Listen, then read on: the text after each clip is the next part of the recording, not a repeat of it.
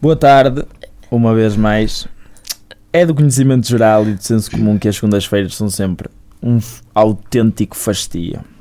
Se não fosse o que vou dizer agora, esta seria uma segunda-feira como todas as outras. Ou seja, um montículo devidamente articulado de dejetos.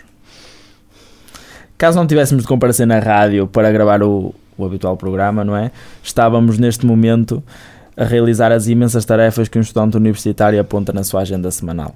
E tu fazes imenso. E eu faço muita coisa. Fazes muita coisa. Olha, Romão, primeiramente, permites-me aqui um parênteses pequenino. Sim. Obrigada pela tua compreensão.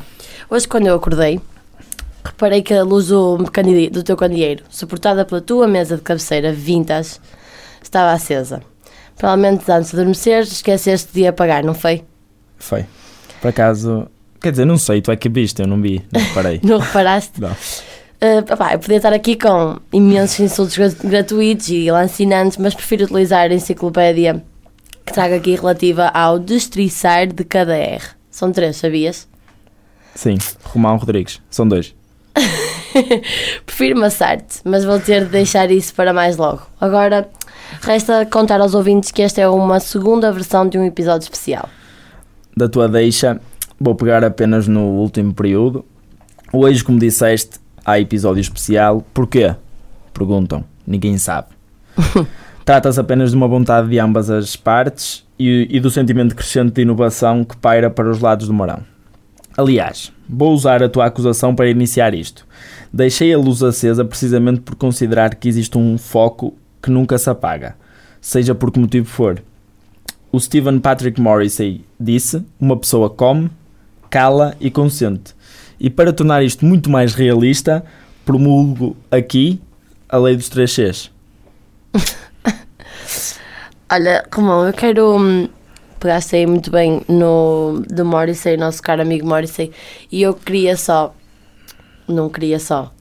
Quero hum, tentar abordar um bocadinho esta música que é A There Is a Light da Never, Go, da Never Goes Out, que é, para mim, e na minha opinião, e acho que também partilhas um bocadinho dessa opinião, eh, é uma das minhas músicas de eleição. Talvez por ser de quem é ou por eh, pela mensagem inspiradora e motivadora que traz. Motivadora, não sei bem se será essa palavra, mas acho que depois vou tentar explicar depois. Eh, ou, ou até mesmo pelo, pelo instrumental, que eu acho que é, é genial por qualquer razão esta música. E dito isto, e de forma a tentar descortinar esta masterpiece, e claro, sempre, na minha opinião, o Morrissey declara o seu amor e paixão perante alguém, afirmando mesmo que, num tom um pouco exagerado, To die by your side, well the pleasure, the, the privilege is mine. Basicamente, morrer ao teu lado, ao prazer, ao privilégio é todo meu. Sabes o que é tu dizes isso a uma pessoa?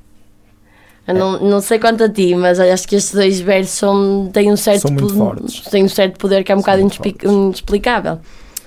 Mas bom, uma, tenti- uma tentativa de hum, resumir, e sublinho tentativa, uh, no fim da música ele repete inúmeras vezes There is a light that never goes out, de maneira a tentar expressar que há sempre uma luz no fim do túnel, há sempre aquela esperança que vai ser para sempre a última a morrer.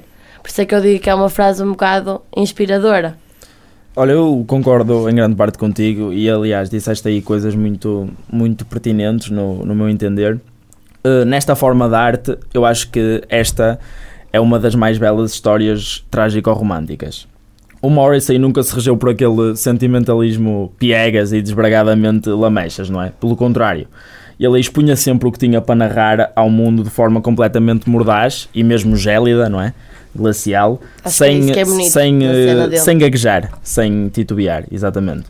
Eu costumo associá-lo a uma expressão inventada não sei por quem, mas operada também por mim, que é escrevia, cantava no limiar das entrelinhas entre o implícito e o explícito. Eh, e esta música, apesar de não corresponder a uma crítica tácita ao regime e à coroa de então, como, é, como é exemplo ilustrativo da Queen is ou uma simples boca grande e des- desregrada que ataca tudo e todos, o Big Mouth Strikes Again, eh, revela e destapa duas situações bem distintas. Uma demonstração de poesia em estado bruto e um pleno sentido de inconformismo, mesmo que aparentemente conformado. Olha, Romão, tenho-te a dizer, depois disto, que ainda bem que as nossas opiniões, opiniões vão ao encontro uma da outra. Acho que ainda em pouco tempo conseguimos abordar este hino, sim, porque é um hino, que ambos adoramos. Mas eu, antes de, de terminarmos isto, eu só queria uh, verificar o seguinte: eu não sei se tu te recordas, mas alguns do nosso segundo ano da universidade tivemos de, de escrever um perfil jornalístico de um colega.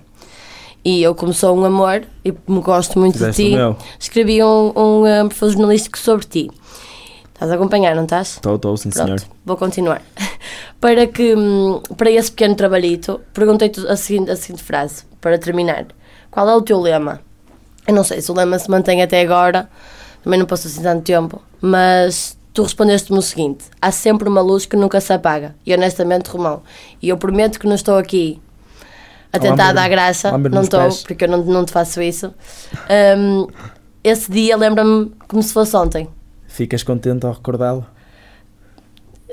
Fico contente porque achei que, foi, achei que foi um momento bonito, achei que foi honesto o que tu disseste e foi sincero. Olha, e é bonito pensar obrigado, assim. obrigado pelas tuas palavras. Tenho-te a dizer que foste muito querida.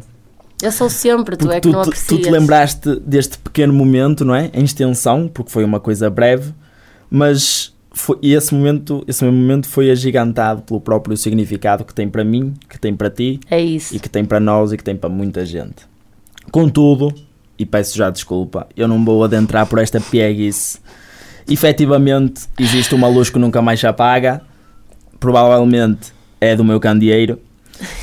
e, e agora que reparo, está a doer-me um bocado a cabeça e acho que deriva desse mesmo acontecimento. Tu por acaso tens aí o número do hospital para eu marcar um TAC?